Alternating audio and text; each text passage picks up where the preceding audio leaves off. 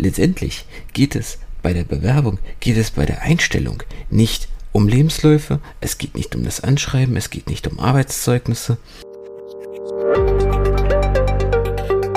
So, und damit hallo und herzlich willkommen in einer weiteren Episode von unserem Employer Branding to Go Podcast. Mein Name ist Michael Kaufhold und ich heiße dich herzlich willkommen in einer brandneuen Folge. Schön, dass du heute mit eingeschaltet hast. Und bevor wir zum heutigen Thema kommen, hast du jetzt die Möglichkeit, wenn du keine Episode mehr in Zukunft verpassen möchtest und was das Thema HR, Employer Branding, Personal Recruiting und so weiter angeht, immer auf dem neuesten Stand sein willst, dann abonniere den Podcast und wenn er dir gefällt, freue ich mich natürlich auch über eine Bewertung. Zur heutigen Folge geht es um ein Thema, das ich ja tatsächlich teilweise ähm, jetzt über einen LinkedIn-Beitrag ansprechen möchte, wo mich mein letzter LinkedIn-Beitrag einfach drauf gebracht hat, äh, weil ich ihn ja in Form eines eines Memes eigentlich eher auch scherzhaft das Thema angesprochen habe, aber dieser Artikel, dieser Beitrag tatsächlich wirklich zu spannenden, ganz interessanten Diskussionen geführt hat. Und aus diesem Grund möchte ich ihn zum Anlass nehmen, heute darüber zu sprechen.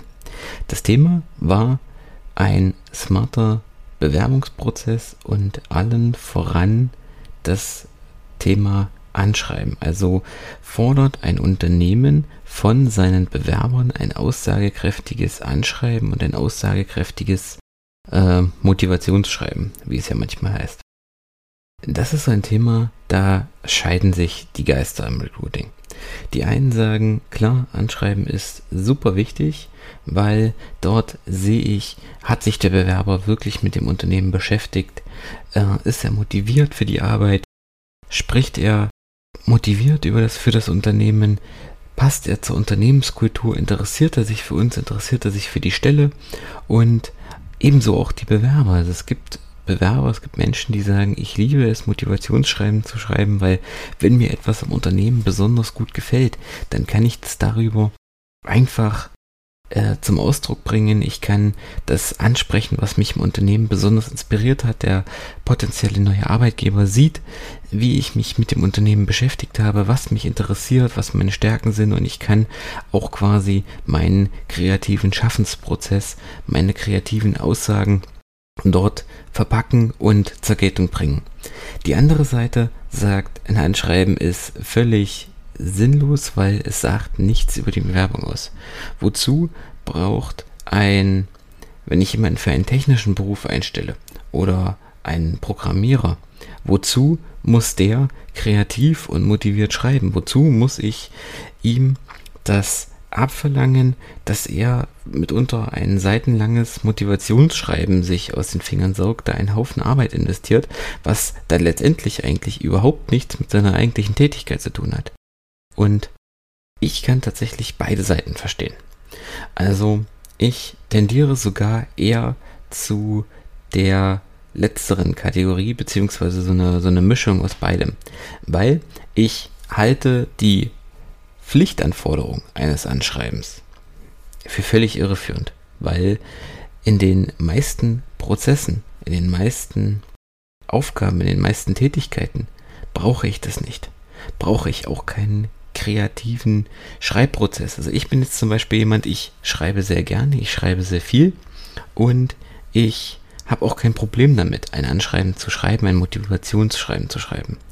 Aber ich kenne viele Menschen, viele Bekannte, viele auch Kunden von mir, die sich total davor fürchten, lange Texte zu schreiben, weil es ihnen einfach auch nicht liegt, weil es einfach nicht, nicht sein muss. Das ist quasi so wie in der Schule im Musikunterricht, wo jeder vorsingen musste, ob er das konnte oder nicht.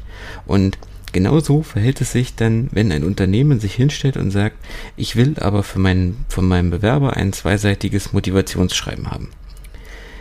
Vor allem, ist es dann immer an der Stelle dann ärgerlich, wenn sich der Bewerber wirklich Mühe gibt, sich wirklich reinkniet, vielleicht weil es ihm gerade auch nicht so sehr liegt, kreative Texte zu schreiben und das eigentliche Motivationsschreiben im Unternehmen dann gar nicht oder nur halbherzig gelesen wird, quasi nur überflogen wird, aber für die eigentliche Bewerbung gar nicht relevant ist, sondern ich ein Anschreiben will, um, ja, um halt fordern zu können, dass ich ein Anschreiben, ein Anschreiben fordern zu können, damit ich halt sehe, ja, der Bewerber hat sich ein bisschen Mühe gegeben, weil dann, ganz ehrlich, dann, dann, dann kann ich es auch bleiben lassen, weil dann investiert der Bewerber einen Haufen Arbeit, ich investiere Arbeit, weil ich es lesen muss und am Ende interessiert es überhaupt keinen.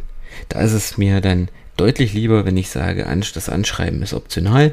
Wer das gerne möchte, der kann es machen, so quasi als, als Kirsche obendrauf, so als Bonus im Prinzip obendrauf. Und wer es nicht will, wer es nicht braucht, wer es nicht möchte, ja, der lässt es halt. Und es spielt für den Bewerbungsprozess, sage ich mal, eine untergeordnete Rolle, weil letztendlich geht es bei der Bewerbung geht es bei der Einstellung nicht um Lebensläufe, es geht nicht um das Anschreiben, es geht nicht um Arbeitszeugnisse und es geht zum Teil nicht mal um irgendwelche Qualifikationen, sondern es geht überwiegend um den Menschen dahinter. Den Menschen, der sich beim Unternehmen bewirbt, der eingestellt werden soll und der dann später dort auch arbeiten soll. Weil das Unternehmen lebt letztendlich von den Menschen, die dort arbeiten und von den Menschen, die die Unternehmenskultur ausmachen. Und nur wenn der Bewerber zur Unternehmenskultur passt, wenn der sich in die Unternehmenskultur einfügen kann und dazu beitragen kann, dass sich die Unternehmenskultur weiterentwickelt und sich quasi tagtäglich verbessert, dass das Unternehmen jeden Tag besser wird und ja, auf eine neue Stufe kommt, wenn du das so sagen möchtest.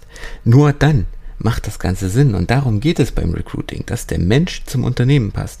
Es geht nicht um einen Top-1-Abschluss, um einen lückenlosen Lebenslauf, um sechs Auslandspraktika, um äh, dreisprachige Mitarbeiter und ein hochmotiviertes Anschreiben. Wenn der Mitarbeiter am Ende nicht zum Unternehmen passt, dann ist das alles nur Schall und Rauch und verschwendete Mühe und verschwendete Arbeit.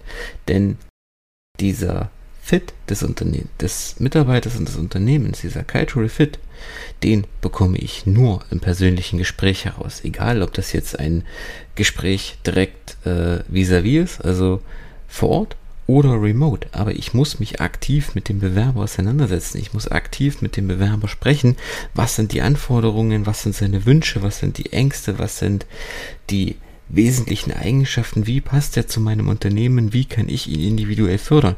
Und das kriege ich nicht aus einem Anschreiben raus, weil auch nicht aus einem Lebenslauf. Da kann jeder schreiben quasi, was er will. Er kann sich verstellen, er kann äh, Redewendungen und Texte verwenden, die er so im Alltag nie verwenden würde, um ein ganz anderes Bild von sich zu zeichnen.